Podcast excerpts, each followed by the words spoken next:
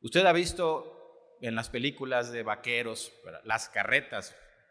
Y la verdad es que las carretas y los carruajes se usaron desde mucho tiempo antes, ¿verdad? Cuando la gente, eh, los reyes y todas las personas, no tienen que ser reyes, tienen que transportar cosas o personas, ¿verdad? Entonces, pero lo que movía a las carretas, pues no es la carreta, no es el carruaje, ¿era quién? Eran los caballos y llevaban un, un conductor. Entonces, en nuestro corazón, es nuestro corazón el que mueve nuestra vida. Y nuestro corazón empieza a jalar, empieza a, empieza a darle, empieza a moverse. Y va a empezar a moverse, pero nuestro corazón va a empezar a moverse según lo que nuestro corazón Si nuestro corazón tiene a la palabra de Dios, vamos a empezar a movernos en el camino del Señor. Pero si nuestro corazón no tiene la palabra del Señor, si no tenemos a Cristo dirigiendo nuestra vida, vamos a decirlo así de una manera que se oiga medio fea, pero vamos a agarrar monte, para que me entiendan. Vamos a ir para cualquier lado. Por eso Dios ha hablado diciendo, hijo, sobre todas las cosas, que puedas guardar. ¿Guarda qué? Tu corazón. Porque tu corazón, le digo, es como los caballos. Usted, cuando usted empieza, usted empieza a, a moverse, usted empieza a sentir cosas en su corazón. A veces pensamos que nos movemos en base a nuestros pensamientos. Hay gente que dice, eres lo que piensas. No es verdad. Tenemos muchos pensamientos, pero lo que nos mueve es lo que tenemos aquí ¿Qué hacen los muchachitos o las muchachas cuando les gusta un muchacho o una muchacha? ¿Qué hacen los muchachos? Pues se mueven, ¿verdad? ¿Por qué? Porque le gusta y le llevan flores y le llevan chocolates y no sé qué y le cantan bonito porque su corazón los va llevando. ¿Verdad? No voy a hablar sobre eso. Pero sí quería ponerlo en claro porque si nosotros dejamos, si buscamos a Dios con un, ahora sí que, si disponemos nuestro corazón, si disponemos nuestro corazón para hacer la voluntad de Dios, para buscar a Dios, entonces nuestra vida va a empezar a caminar por el camino recto del Señor. Si no es así, podemos terminar en cualquier lado, lejos de Dios. ¿Verdad? No queremos eso. Bueno, a mí no me gusta, yo, yo no quiero eso.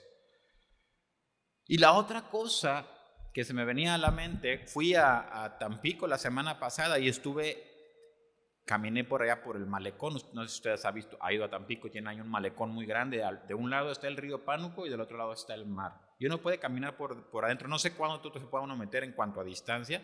Serán un kilómetro, no sé cuánto se puede uno meter para adentro. Pero tienen un pasillito, algunos 10 o 12 metros, y uno va caminando por ahí. Luego están las escolleras, ¿verdad? Y uno ve pescadores pescando. Ve gente vendiendo, ve pescadores pescando pescando. Y cuando, cuando yo vi a uno que estaba parado, hicieron como una especie de plataformita más endeble que no sé qué, pero el cual estaba parado allí sobre la plataformita que hicieron ellos, quedaba, o sea, él estaba, si, si se rompía la plataforma, él se caía al, al agua del río Pánuco, que está muy profundo y que tiene mucha corriente. Y me, ponía, me puse a pensar y yo decía, la pregunta que, es la pregunta, ahora sí que la pregunta más obvia de todas y la respuesta más obvia de todas, ¿qué esperaba él? ¿Qué? ¿Mover la red? ¿Agitar el anzuelo? ¿Esa era su, su meta? ¿Cuál era su meta? Pues pescar. Pues es su meta. Si yo soy un pescador y no pesco, Algo estoy haciendo mal, estoy mal enfocado, ¿verdad? Porque si tú vas a pescar, pues tú metes pescar. Si eres artesano, vas a construir, ¿para qué? ¿Cuál es tu meta? Vender. Y si tú eres un comerciante, tu meta es llegar, poner tu puestecito y vender. Y si no vendes, algo estás haciendo mal. Probablemente no estás enfocado. Por ejemplo, si yo compro un puestecito y lo lleno de cosas y de chucherías para vender, pero lo meto, lo encierro en mi cochera y lo dejo ahí guardado, ¿voy a vender? No, pero tengo el puesto. ¿Me entiende? Entonces, a veces dejamos, a veces digo, tristemente en la vida cristiana, como creyentes, como que nos desenfocamos y entonces vamos al mar y aventamos el anzuelo para decir que lo aventamos, no sé si me explico. No vamos con la, con la, con la idea de qué? De pescar. Vamos con la idea de decir, oye, ¿cómo te fue? Pues yo aventé el anzuelo. ¿Por qué? Porque, porque no, no hemos abrazado la palabra de Dios. Ahora, este mensaje es un mensaje importante, ya lo conoce usted. Y le puse en el mensaje, ahí lo puede leer. ¿Qué? Podemos ser más fuertes. Sí podemos. ¿Qué sucede muchas veces en nuestra vida? Tenemos un montón de circunstancias y de problemas que nos rodean y nos afligen. Y al, y al parecer, lo pueden decir los más viejos que nosotros, ¿verdad? Nunca se acaban. Uno piensa, cuando salga de este problema, ya estoy del otro lado. ¿Y lo libras? ¿Y qué? Y aparecen tres más. Ahora ¿qué pasó esto y esto y esto más. Y luego lo libras y otro, y otro obstáculo, y que si el jefe, y que si el trabajo, y que si la escuela, y que si la enfermedad. Y puede llegar a un punto, hay gente, hay veces que la gente se pregunta, ¿Por qué Dios permite esto? Esa es una pregunta. Otra pregunta es, si Dios está conmigo, ¿por qué deja que estas cosas pasen? ¿Por qué me están pasando cosas que, son malas? O sea, ¿por qué no me pueden pasar cosas buenas? ¿Por qué, por qué me pasan cosas? ¿Por qué tengo que...? Alguna vez escuché a alguien decir, ¿por qué siempre me tiene que tocar la parte más difícil? A mí.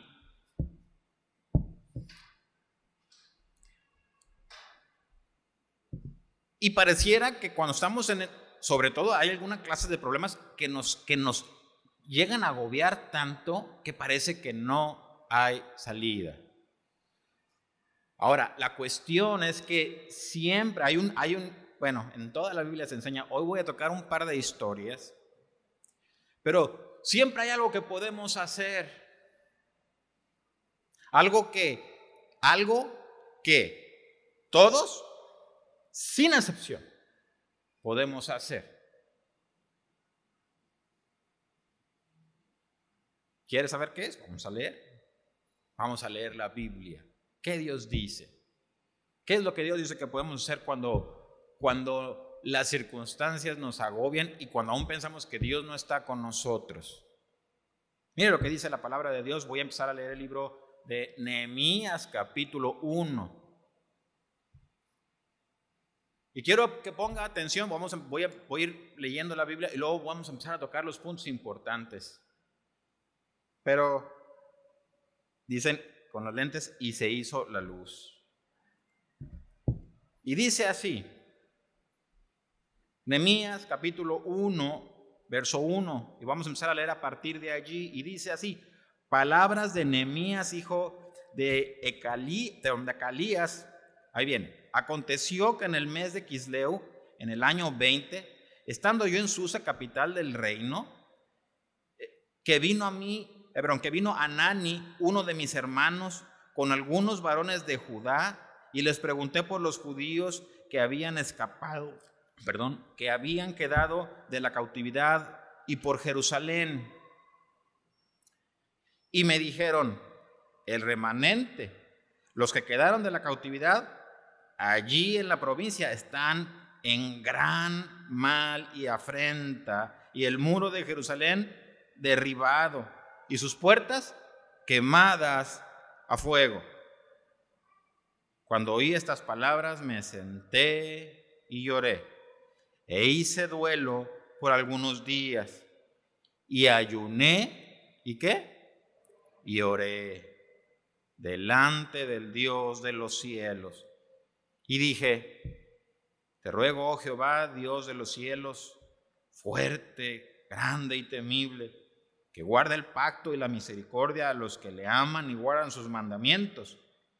Que ahora, estén, que, que ahora esté atento tu oído y abiertos tus ojos para oír la oración de tu siervo, que hago ahora delante de ti día y noche por los hijos de Israel, tus siervos, y confieso los pecados de los hijos de Israel que hemos cometido contra ti. Sí, yo y la casa de mi padre hemos pecado. En extremo nos hemos corrompido contra ti y no hemos guardado los mandamientos, estatutos y preceptos que diste a Moisés tu siervo. Acuérdate ahora de la palabra que diste a Moisés, que diste a Moisés tu siervo, diciendo: Si vosotros pecareis, yo os dispersaré por los pueblos, pero si os volvierais a mí y guardareis mis mandamientos y los pusierais por obra, aunque vuestra dispersión fuera hasta el extremo de los cielos, de allí os recogeré y os traeré al lugar que escogí para hacer habitar allí mi nombre. Ellos pues son tus siervos y tu pueblo, los cuales redimiste con tu gran poder y con tu mano poderosa. Te ruego, oh Jehová, esté ahora atento tu oído a la oración de tu siervo y a la oración de tus siervos, quienes desean reverenciar tu nombre. Concede ahora buen éxito a tu siervo y dale gracia delante de aquel varón, porque yo servía de copero al rey. Bueno, vamos a empezar con Nemías. ¿Quién era Nemías? Ahí dice, al, al final, en el último verso dice cuál era su puesto, un judío. ¿Qué pasó? Así rápido, por si no, no conoce toda la historia, pero el pueblo de Israel, el pueblo de Dios, fue llevado cautivo, toda la tribu, todos los de Jerusalén. Dice la palabra de Dios que vino Nabucodonosor, invadió la ciudad, destruyó los muros, destruyó las puertas, lo quemó todo a fuego y se llevó a la gente cautiva como esclavos para allá, para Mesopotamia. Y estuvieron allá 70 años, anunciado por los profetas. ¿Por qué causa? Porque ellos dejaron de obedecer a Dios. Ahora, no voy a hablar sobre la desobediencia. Pero quiero que entienda el trasfondo de lo que estaba viviendo Nehemías. Entonces, ellos se van allá. ¿Usted sabe cuántos son 70 años? Es toda una vida. Yo, tengo, yo voy a cumplir 47 apenas. Es toda una vida. Entonces, ¿qué sucede? Pues que se iban un montón y se los llevan para allá con esclavos y solamente en Jerusalén se quedan. ¿Sabe quién deja Nemí, este Nabucodonosor en Jerusalén? Con todo quemado y sin muros y destruido todo el asunto, sin, sin templo, porque destruyen el templo y se llevan todos los objetos que Dios había dado para el templo que había construido Salomón para adoración. Todos se lo llevan para allá, para Mesopotamia, y se queda el lugar con los pobres los poquitos pobres que quedaron, que, decían los mismos, yo creo que los mismos, este, o estos hombres de los siervos de Nabucodonosor, que se me hace que los veían y decían, no, pues estos por eso no das ni un quinto, ¿verdad? Estos, estos nomás nos van a hacer que se nos vea fea la provincia, ¿verdad? Y mejor los dejaron allí. Y se llevaron a la gente para allá como esclavos, allá, como esclavos, a trabajar allá. Otra vez, no vamos a hablar sobre la desobediencia, pero Dios lo que Dios les promete es esto, que después de 70 años Dios los va a sacar de allí. Dios dice, bueno, te voy a castigar porque estás haciendo lo malo. Te voy, pero te voy a sacar. Y los saca. Después de 70 años los saca y los regresa. Pero algunos se quedaron. En este caso Nehemías, él se quedó viviendo allí, pero ahora con los con los persas, ¿verdad? Que habían derrotado a los babilonios, toman el poder, ahora ellos, pero, pero ¿cómo se queda este hombre? ¿Cómo qué? Como copero del rey. Ahora, entienda esto, el copero del rey era una persona ahora sí que estaba en la alta sociedad. Pues estaba, ¿quién era? no era el copero del, del, del siervo del rey, ¿era el copero de quién? Del rey. La posición de copero del rey en la historia era una posición bien importante. Era una posición de una gente bien preparada, de una persona que tenía conocimiento, pero no de todo. Tenía conocimiento de todos los, vinos. Era una persona que, al que el rey le tenía mucha confianza porque muchas veces se intentaba, como usted sabe, envenenar al rey.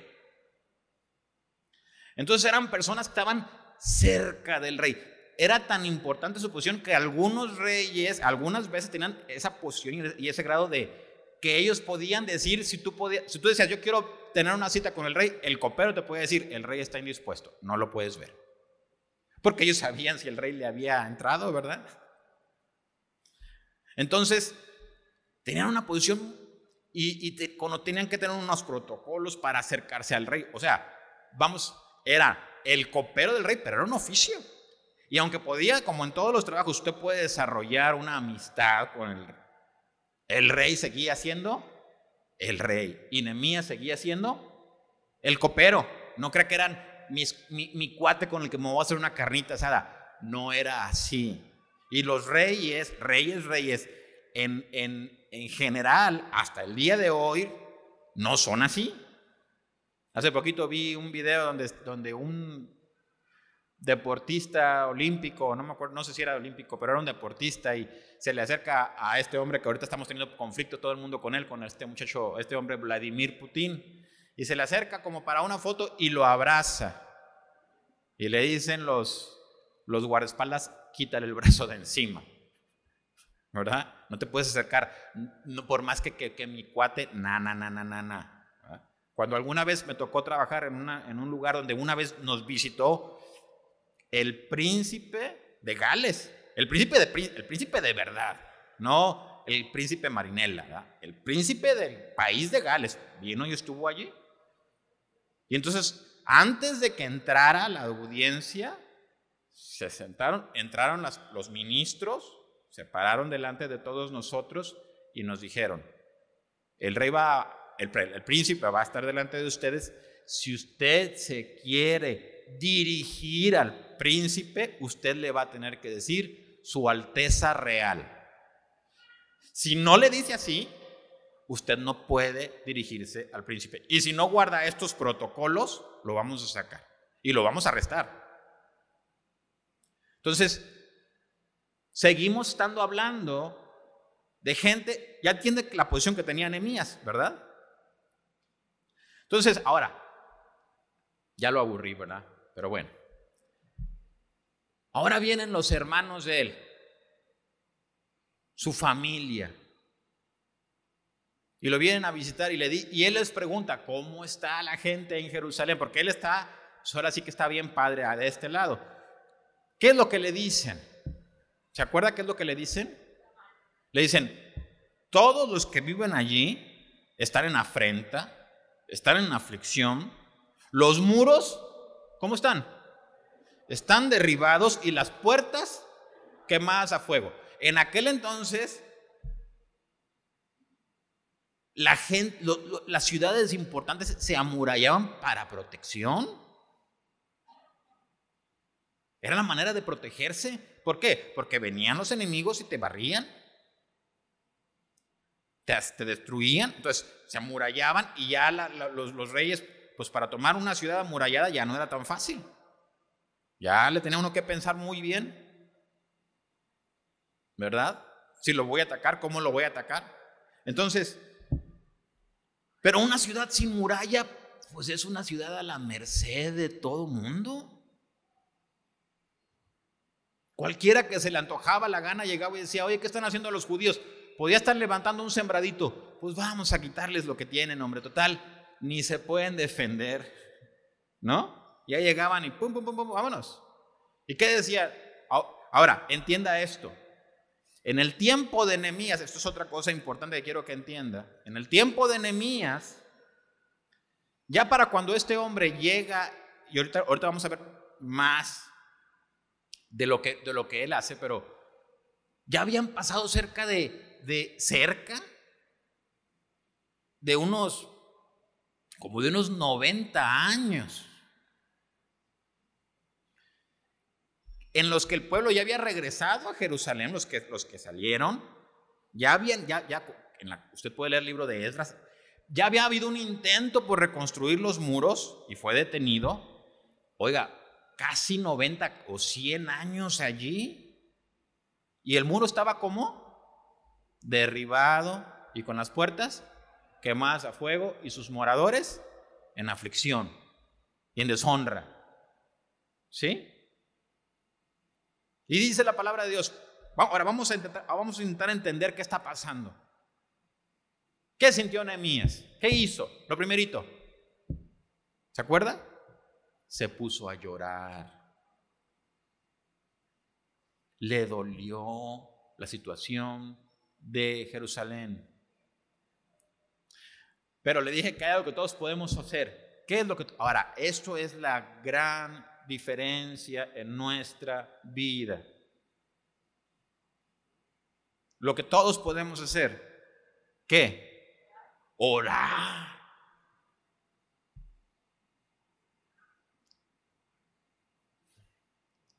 No tengo una...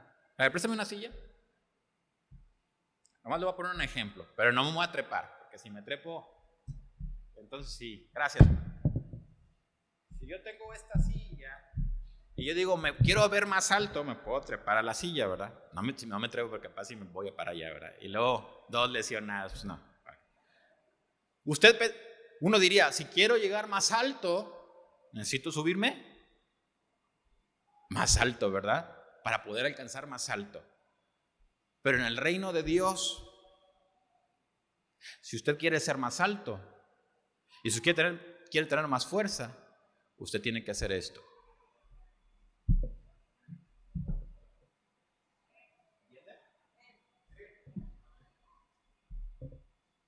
Eso lo hace más alto delante de Dios y lo vamos a ver. Es diferente, ¿verdad? Uno diría, yo quiero ser más alto y la gente quiere, ¿qué quieren la gente? Fama, fortuna, dinero, poder. Fue lo que Satanás le ofreció. ¿Se acuerda que lo tratamos la vez pasada? Le ofreció eso a Cristo y se lo sigue ofreciendo a la gente. Y sin embargo, para ser más alto y más fuerte, hay que arrodillarse. Y Nehemías oró a Dios. Oró. ¿Qué hizo? Ahora vamos a empezar a, tratar de entender, oiga, ¿qué pasó ¿Qué pasa con la oración? ¿Por qué es tan importante? ¿Por qué es tan importante la oración en nuestra vida? Porque la, porque la oración cambia. Ahorita vamos a empezar a leer más, pero la oración efectivamente hace un mundo de cambios en nuestra vida.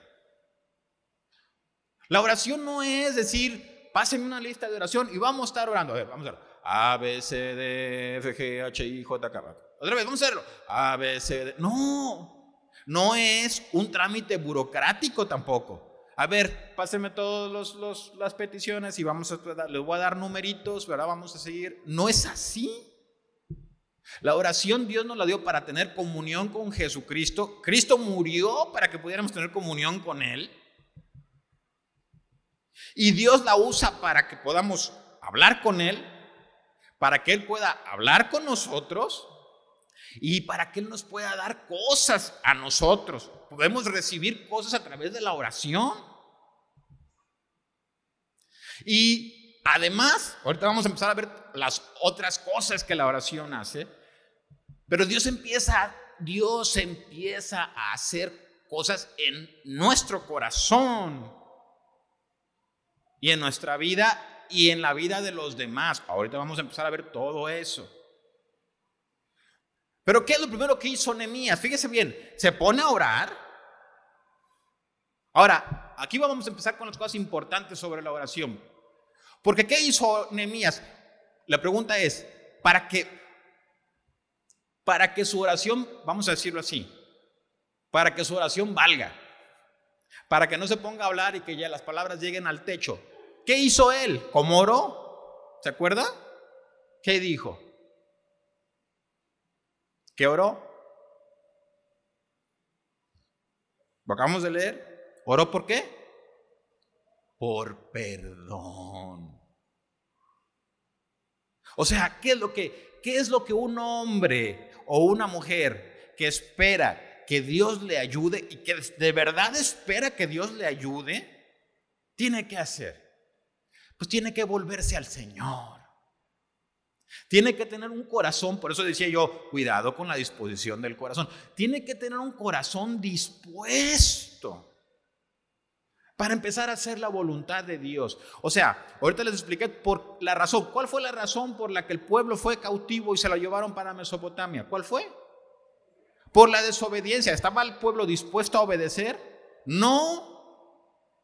Ahora viene Nehemías y empieza a decir, yo y mi casa de mi padre y mi pueblo que pecamos contra ti y no le hicimos caso a ninguno de los mandamientos que tú nos diste por medio de Moisés.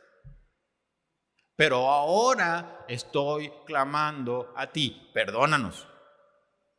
¿Qué está diciéndole? Está diciéndole, ya, ya ahorita tenemos o tenemos una disposición, y luego dice, porque estamos orando yo y los varones que están conmigo, o sea, los que vinieron de allá, se pusieron a hacer qué? A orar con quién? Con Él. Pero ya, ¿cómo se llama? Con un corazón dispuesto. Así que yo creo que antes del momento de oración, yo creo que Nehemías habló con ellos y les dijo, ustedes saben por qué estamos en esta situación. Y la única manera es que es arrepentirnos. Vamos a decirle a Dios que ahora estamos dispuestos a hacer, a cambiar nuestra vida, a, aprender lo que Él quiere eh, que hagamos y, de la manera, y aprender a vivir de la manera que Él quiere que vivamos para que Dios esté con nosotros y nos ayude. Entonces se ponen ahora a orar y le empiezan a decir, Señor, como nuestro corazón está dispuesto, que tus oídos y tus ojos estén qué? Atentos a qué? A mi oración. ¿Se da cuenta? ¿Qué más hace Nehemías? Fíjese cómo ora. Y, ahí es donde empieza usted a ver el poder de la oración. Porque Nehemías no dijo, Señor, oramos por lluvia, por ejemplo, como en el caso que estamos orando ahora por lluvia, y se paró y se fue. Él empieza a orar. ¿Y qué sucede cuando tú estás orando, ahora sí que, como le dije ahorita, de manera genuina? ¿Qué pasa? Pues primero, que lo primero que cambia es tu corazón. ¿Qué hace Nehemías? Bueno, lo que dice la palabra de Dios es que él dijo, dame gracia delante de aquel varón. ¿De cuál varón? ¿De quién? Del rey. ¿Por qué? Ah, bueno, ahorita vamos a leer por qué. Pero lo que sucede es que Nehemías está orando y lo que pasa es esto, que Dios pone en su corazón que hay que levantar ese, que hay que, que, hay que, que hay que solucionar algo ahí y que hay que hacer algo. Entonces Nehemías no está orando, Señor, te pido que bendigas a los hermanos de Jerusalén. No. Él pide perdón y esto no salió de él, vino de arriba. Sintió la necesidad de orar para, para empezar a hacer una obra que ya había sido que había estado derribada por 90 años. Y Dios, Dios se lo puso en su corazón. ¿Por qué es importante que ores? Porque, porque es, es tu corazón el que Dios va a empezar a cambiar. Cuando, así que si tú estás dispuesto a orar, tú tienes que saber una cosa. Y ahorita lo vamos a ver con otra historia, si es que nos alcanza el tiempo, porque ya me estoy extendiendo. Pero Cuando una persona ora, con, ora genuinamente, Dios te va a empezar a mostrar cuáles son y qué cosas tú debes hacer. ¿Me entiende? Es natural. Dios pone algo en tu corazón. Sabes que Dios te respondió y que Dios abrió sus, sus ojos y tus oídos a tu oración porque viene algo a tu corazón, una algo que viene de arriba, que viene del Señor, donde ya empieza a ponerte, dice, decir, es momento de que te muevas. Y Nehemías dijo, yo tengo que hablar con el rey. tengo que hablar con el rey. ¿Se da cuenta? ¿Qué es lo que Dios le puso en su corazón? ¿Tengo que qué? Tengo que hablar con el rey. Dame gracia. ¿Pero qué hizo? Oro. Si tú oras, las preguntas que yo te haría hoy es, uno, ¿estás dispuesto tú en tu corazón a enderezar tu, tu, camino y tus pasos delante de Dios? Esa es la primera que yo te preguntaría. Y dos, ¿estás dispuesto a que cuando Dios te ponga algo en el corazón, porque lo va a hacer, vas a obedecer? ¿Te vas a levantar? ¿Vas a moverte?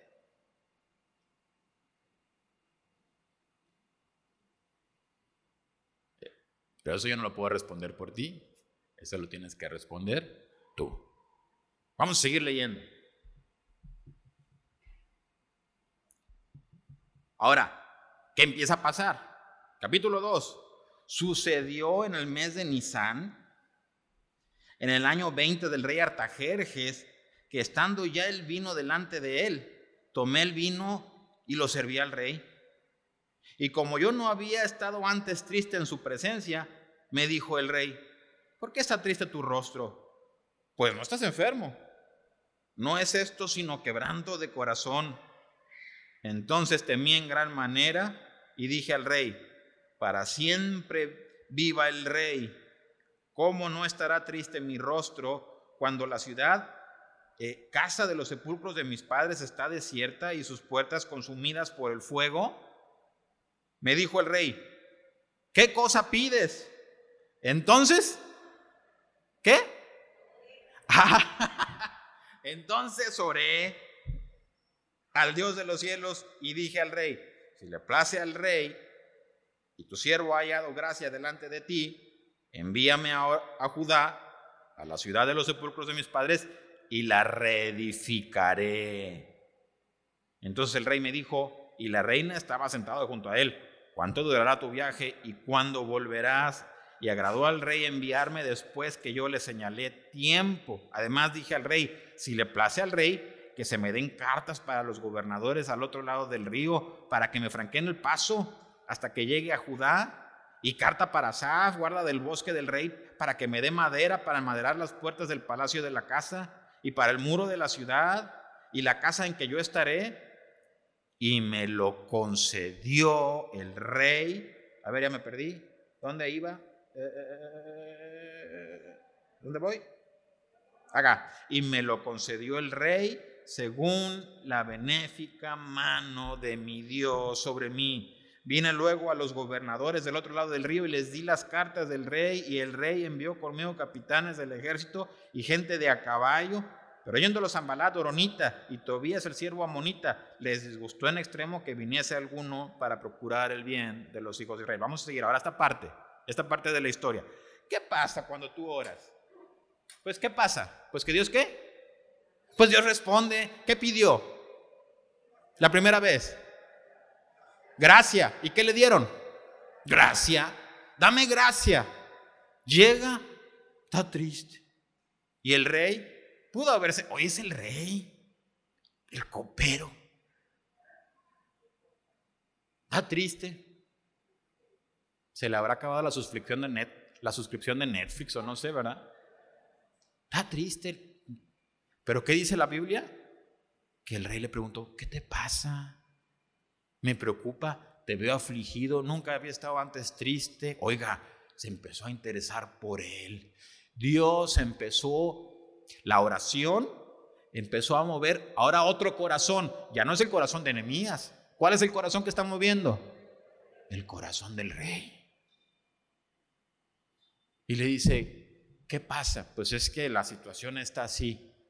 Y la pregunta, diciéndole, sí, es, ¿qué quieres? ¿Qué qué? ¿Qué pides? ¿Qué necesitas? Pues quiero ir allá y pasar tiempo allá y quiero reedificar la ciudad y levantar sus muros y sus puertas. Ve. Pero también necesito madera. Agárrala. Y me voy a necesitar piedras y todas esas cosas. Ve. Pero también me gustaría llevar protección. porque pues capaz si me asaltan en el camino, ahí están los generales, ve. ¿Ve? ¿Se da cuenta? La obra de Dios. Dios dice, ¿te interesa lo mío? ¿Te interesa estar en mis caminos? ¿Horas? Te voy a franquear el paso para que me entienda. ¿Me entiende? Es Dios moviéndose. Dios moviéndose en el corazón del rey. Pero antes de hablar, ¿qué hizo Nehemías? Oró. Oró. Ahora, ¿qué más hace la oración? Ahorita vamos a ver más, pero además, o sea, todavía ya, ya, llevamos algunas cosas que está haciendo. Ya movió su corazón, ya movió el corazón del rey, ¿verdad? Ya empezó a mover ejércitos, ya le proveyó de, de material, ¿verdad? Pero ¿qué más falta? ¿Por qué oró otra vez Nemías? ¿Por qué cuando está delante del rey vuelve a orar? ¿Por más gracia? Sí. ¿Y qué más? ¿Por qué? Sabiduría. Nemías no era un arquitecto. Él no se dedicaba a ser un arquitecto, voy a ir y me voy a meter y voy a necesitar tanta piedra y tanta... Él no sabía de eso. Así que, ¿qué? Ora. ¿Qué hizo? Oró. Yo no estoy capacitado para hacer la obra, pero tengo que hacer la obra. Señor, dame gracia. ¿Y qué más? Dame sabiduría, ¿Y qué empezó a pedir? Pues empezó a pedir cómo? Pues con sabiduría. Necesito madera, necesito protección, necesito esto, que me ayuden, mándame cartas. Todo eso le vino a un hombre que no estaba preparado para la obra. Es que es muy difícil para mí hacer la obra de Dios. Pues adivina qué, la obra de Dios la hace, la hace Dios. ¿Acuerda usted no creo que vaya a tener tiempo, no, aunque lo haya puesto para leerlo, no lo vamos a leer, pero se lo voy a, recordar eh, este pasaje de la escritura que está en Éxodo capítulo 3 y capítulo 4.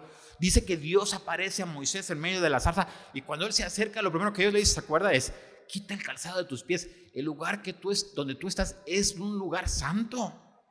Yo soy la, la impresión, lo, lo hemos platicado la vez la impresión de Moisés que le queda grabada para toda su vida es, yo me acerco a un Dios santo. Pero Dios le empieza a hacer un encargo. Es lo que estás, haciendo cuando estás orando, estás delante de la presencia de Dios. ¿Y qué hace Dios? Pues te hace un encargo, como se lo hizo a Nehemías. ¿Y qué es lo primero que le dice? ¿Se acuerda usted lo que, ahorita lo voy a mencionar, pero ¿se acuerda usted lo que le dice Moisés a Dios? Le dice, lo primero que le dice es, ¿quieres que yo vaya delante de Faraón? ¿Quién soy yo para ir delante de Faraón? ¿Quieres que yo vaya al pueblo y le diga que tú me enviaste? ¿Quién soy yo para ir delante del pueblo? No. Es que, ¿sabes que yo no hablo bien? ¿Sabes que tengo dificultad para hablar? Se me nublan las ideas, los pensamientos, la lengua, se me traba. Y entonces, esa parte del capítulo del, del llamamiento, Dios nos revela, una, la obra que Dios va a hacer a través de Moisés y lo que Él quiere que haga, pero también se nos revela que Dios está luchando con Moisés porque Moisés tiene miedo, porque Él sabe que es incapaz de hacer la obra de Dios. Pero Dios le dice, pero yo estoy contigo. Y dice, y cuando les abres a los hijos de Israel, Él dice esto, van a oír tu voz. No me van a querer escuchar, ¿quién soy yo? Ellos van a qué? van a oír tu voz. Dios empieza también a cambiar los corazones de quién? De la gente alrededor. Y le dice, te voy a mandar y, mira estas señales, la señal de la mano en el seno, la señal de la vara que se convierte en, en serpiente, ¿verdad? Y que la vuelve a tomar en culebra y que la vuelve a tomar. Dios está diciéndole a él que la obra la hace Él, porque ni Moisés tenía la capacidad de convertir su mano en, sacarle, ponerla leprosa y luego sacarle, tenerla limpia otra vez, ni tampoco tenía el poder de convertir una vara en culebra. Eso solo lo hace Dios. ¿Me entiende? Y vemos a Nehemías recibiendo capacidad de Dios para hacer la obra de Dios. Es que es muy grande para mí. Es que yo no voy a poder. Y Dios dice, ¿necesitas qué? O orar. Porque adivina qué, la obra sí es muy grande para ti. Y adivina qué, efectivamente, ¿qué? No vas a poder, si no oras, no vas a poder. No tienes poder para hacer nada. Vamos a seguir, porque luego se me va a acabar el tiempo. Ya no sé cómo vamos de tiempo, pero lo veo como que ahora sí me puse atención. No sé qué está pasando. Vamos a ver. Estoy jugando, estoy bromeando. Mire lo que está diciendo. Vamos a seguir ahora para acá. Capítulo verso 11. Dice así. Quiero que esté viendo. Entonces, ¿qué era Nemías? Nemías es un hombre que, ¿que qué? Que ora. Cada adversidad y cada dificultad y cada duda que tenía, ¿el qué? Él oraba. Quítate de problemas. Oye, que esto, ponte a orar. Oye, el otro, ponte a orar. Oye, que acá, ponte a orar. Dice así, llegué a Jerusalén y después de estar allí tres días me levanté de noche, yo y unos pocos varones conmigo. No declaré hombre alguno lo que Dios había puesto en mi corazón que hiciese en Jerusalén, ni había cabalgadura conmigo, excepto la única en que yo cabalgaba.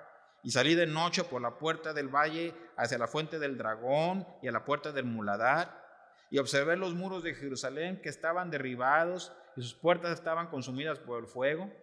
Pasó luego a la puerta de la fuente y al estanque del rey, pero no había lugar por donde pasase la cabalgadura en que iba y subí de, noche por el torrente y observé el muro y di la vuelta y entré por la puerta del valle y me volví. Y no sabían los oficiales a dónde yo había ido ni qué había hecho, ni hasta entonces lo había declarado declarado yo a los judíos y sacerdotes, ni a los nobles y oficiales, ni a los demás que hacían la obra. Les dije pues, vosotros veis el mal en que estamos, que Jerusalén está desierta y sus puertas consumidas por el fuego. Venid y edifiquemos y el muro, perdón, venid y edificamos el muro de Jerusalén y no estemos más en oprobio. Entonces les declaré cómo la mano de mi Dios había sido buena sobre mí y asimismo las palabras que el rey me había dicho y dijeron, levantémonos y edifiquemos. Así esforzaron sus manos para bien.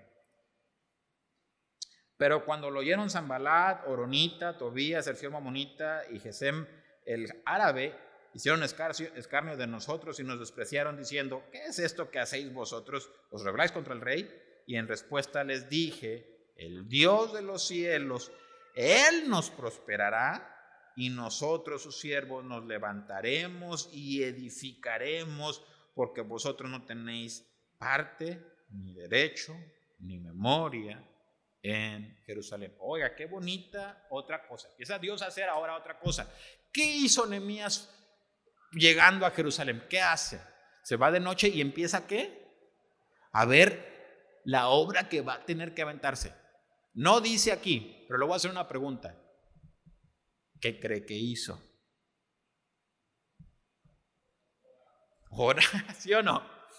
Llegas así y empiezas a ver lo que te toca pasar. Digo, porque yo lo he hecho también. Y toda la gente que te cuento.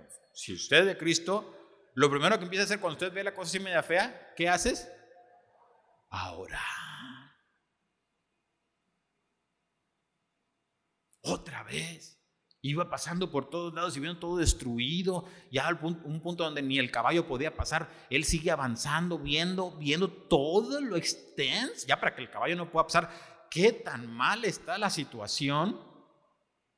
Y Dios, y él está como en su corazón, está orando. Y luego, ¿qué más hace Dios?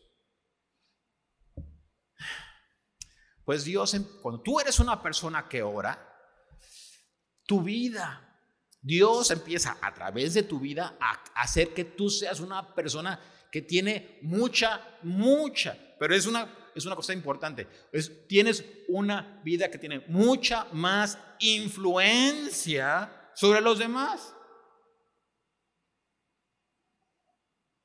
Oiga, estaban ahí dice que estaban los sacerdotes y los oficiales y todo el séquito ahí que vivían pobres o lo que tú quieras, pero ellos eran los meros, meros. Y dice que él no les había declarado nada, ni cuál era su intención, nada. Él llegó, empieza a ver, se pone acá. Cualquiera, cualquiera se pudo haber puesto a decir, ¿y tú quién eres? Ni te conocemos. Ahora vienes aquí. ¿Quién te crees? Sin embargo, ¿qué? ¿Te acuerdas lo que Dios le dijo a Moisés? Le dijo, ¿y qué? Y oirán tu voz, ¿verdad? Dios empieza, cuando una persona ora, dispone su corazón a caminar con el Señor, se dispone verdaderamente a que ya que recibió el, el encargo, se dispone a llevarlo a cabo, Dios empieza a cambiar los corazones que se tienen que cambiar para que vengan los bienes y los materiales y lo que se necesite para la obra y empieza a hacer que nuestras vidas empiecen a cambiar, aún en la influencia y la percepción que la gente tiene sobre qué? Sobre nosotros.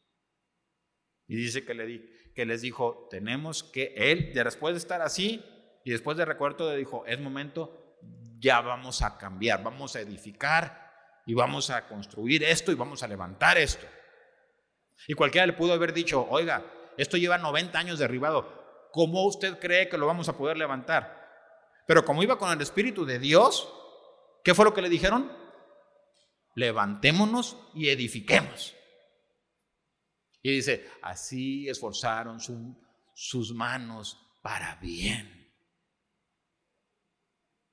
Es como, por eso yo decía, ¿qué te mueve? Cuando, empecé cuando empecé este mensaje, yo te preguntaba, ¿qué es lo que está moviendo tu corazón? ¿Es el Espíritu Santo a través de su santa palabra? Porque, porque la obra de Dios fue, o Dios nos da la oportunidad de participar en su obra, porque la obra de Dios no es, otra vez, hay una percepción errónea del mundo sobre, sobre los ministros nuevos y sobre los pastores nuevos y sobre ministros de alabanza y sobre líderes y sobre liderazgo. Muy, se está, ha habido como una percepción ahí medio, medio mundana, pero la verdadera percepción de un siervo de Dios, según las escrituras, es alguien que, que tiene que trabajar para el pueblo de Dios, para que la gente de Dios busque a Dios de corazón para que, para que el pueblo salga del malestar en el que está. Si está, como en este caso Nehemías. ¿Y sabe qué? Dios, Dios por su Santo Espíritu abre los corazones y los ojos y los oídos de la gente que, que a la que fuiste enviado y Dios te va a empezar a ser una persona y un siervo útil. Pero tienes que orar de manera correcta. Hay gente que dice, oye hermano, es que a mí nadie me pone atención y no me quieren escuchar. ¿Necesitas? Necesitas orar. Yo quise, mire, lo voy a tocar este puntito, no lo tenía planeado, pero como quiera lo voy a tocar así rápido.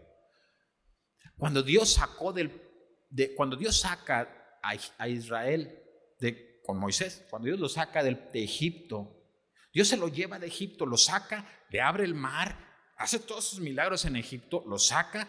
¿Y qué empieza a hacer Dios con Moisés? Usted lo puede leer en el Pentateuco, en Éxodo, Levítico, Números y Deuteronomio. Pero ¿qué empieza a hacer Dios con ese pueblo?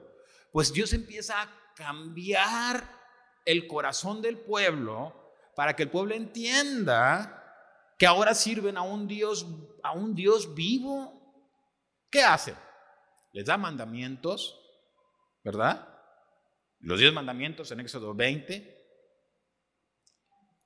Les dice cómo se debe de buscar a Dios, tiene todo Levítico allí para hacerlo. Le dice así, así, así, así, así, así, así, así, así. Obviamente, luego en Hebreos no vamos a explicar sobre eso. Pero, pero era una, él quería, Dios lo que, se, lo que se dice en Levítico y en el Pentateuco es una manera en la que Dios dice la palabra de Dios que es la sombra de las cosas verdaderas. Dios no más quería que la gente entendiera, hay un Dios verdadero, vivo y santo.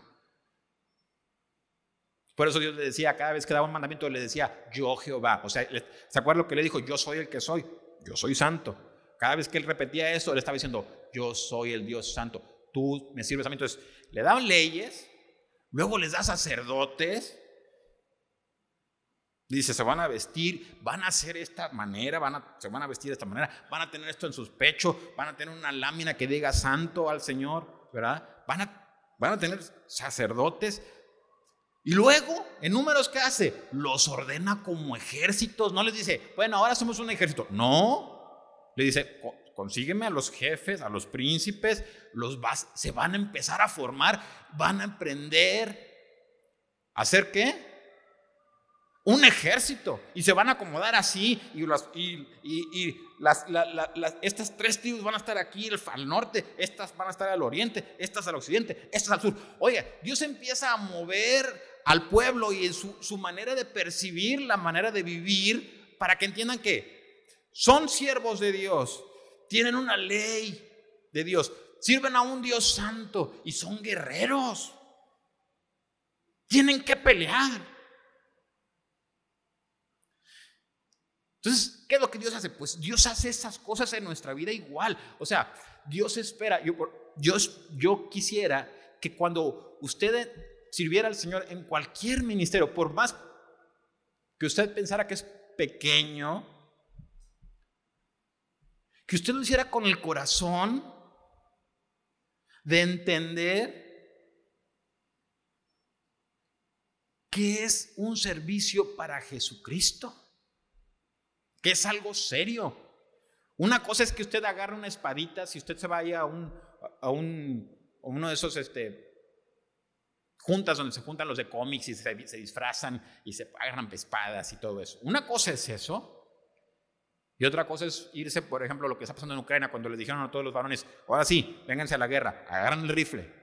Y ya la cosa y tu perspectiva de la vida cambia. No es igual irse a un gotcha, ¿verdad? Y estar tirando balitas de pintura. A de agarrar un arma que tiene balas de verdad. Y ir ante un ejército de verdad que viene contra ti. Son cosas diferentes. Y Dios quisiera que cuando una persona sirve a Jesucristo, entendiera que sirve al Rey de Reyes. Que debería de tomar una seriedad en las cosas que hace porque las hace para el Señor. En que pudiera, en que debería de tener su, su corazón con una sabiduría con, mansedumbre y humildad, siempre, pero entendiendo que tiene una responsabilidad delante de Dios. Dios quisiera que entendiéramos que somos siervos, pero que somos guerreros, pero que somos sacerdotes delante de Él. Y quisiera que nosotros honráramos a Dios honrando lo que Dios y el propósito que Dios tiene para nuestras vidas, viviendo como Dios quiere que vivamos. Diciendo, oye, pues si soy un sacerdote, pues yo creo que no debería de decir ciertas cosas, ¿verdad? Y no debería de oír ciertas cosas y no debería de hablar de cierta manera, porque soy un sacerdote para el Señor, porque hago esto o aquello. Por eso, y para que ese cambio sea genuino, necesitamos, ¿qué? orar. Por último, y termino en el capítulo 4. Vamos a ver hasta dónde llegamos. Ya terminamos. Dice así, cuando yo, Zambalat, que nosotros edificábamos el muro, se enojó y se enfureció en gran manera e hizo escarnio de los judíos. Este Zambalat tiene nombre como de Satanás, ¿verdad? Porque así es, es el que se levanta en contra de nosotros. Por eso Dios en números le dice, hey, se me va a formar un ejército, que es lo que le estaba diciendo yo, usted debería de entender que tenemos un enemigo en contra. Y dice, se enfureció en gran manera e hizo escarnio de los judíos y habló delante de sus hermanos y del ejército de Samaria y dijo, ¿qué hacen estos débiles judíos? ¿Se les permitirá volver a ofrecer sus sacrificios? Acabarán en un día, resucitarán los montones del polvo, pero del polvo las piedras que fueron quemadas estaba junto a él Tobías Amonita, el cual dijo, lo que ellos edifican del muro de piedra, si subiera una zorra, lo derribará. Escucha esto. ¿Qué hizo Nehemías? Verso 4. Oye, oh Dios nuestro, que somos objeto de su menosprecio, y vuelve el balde de ellos sobre su cabeza y entrégalos por despojo en la tierra de su cautiverio. No cubra su iniquidad ni su pecado se ha borrado delante de ti, porque se airaron contra los que edificaban. ¿Qué está haciendo? ¿Está qué? Está orando, se levantan, uh, que que tu obra y que lo que tú haces y que no sirve para nada. ¿Qué hizo él? A ver, vénganse, a ver si... ¿Dijo eso? No, ¿qué hizo? Oró, Señor, se están levantando contra ti.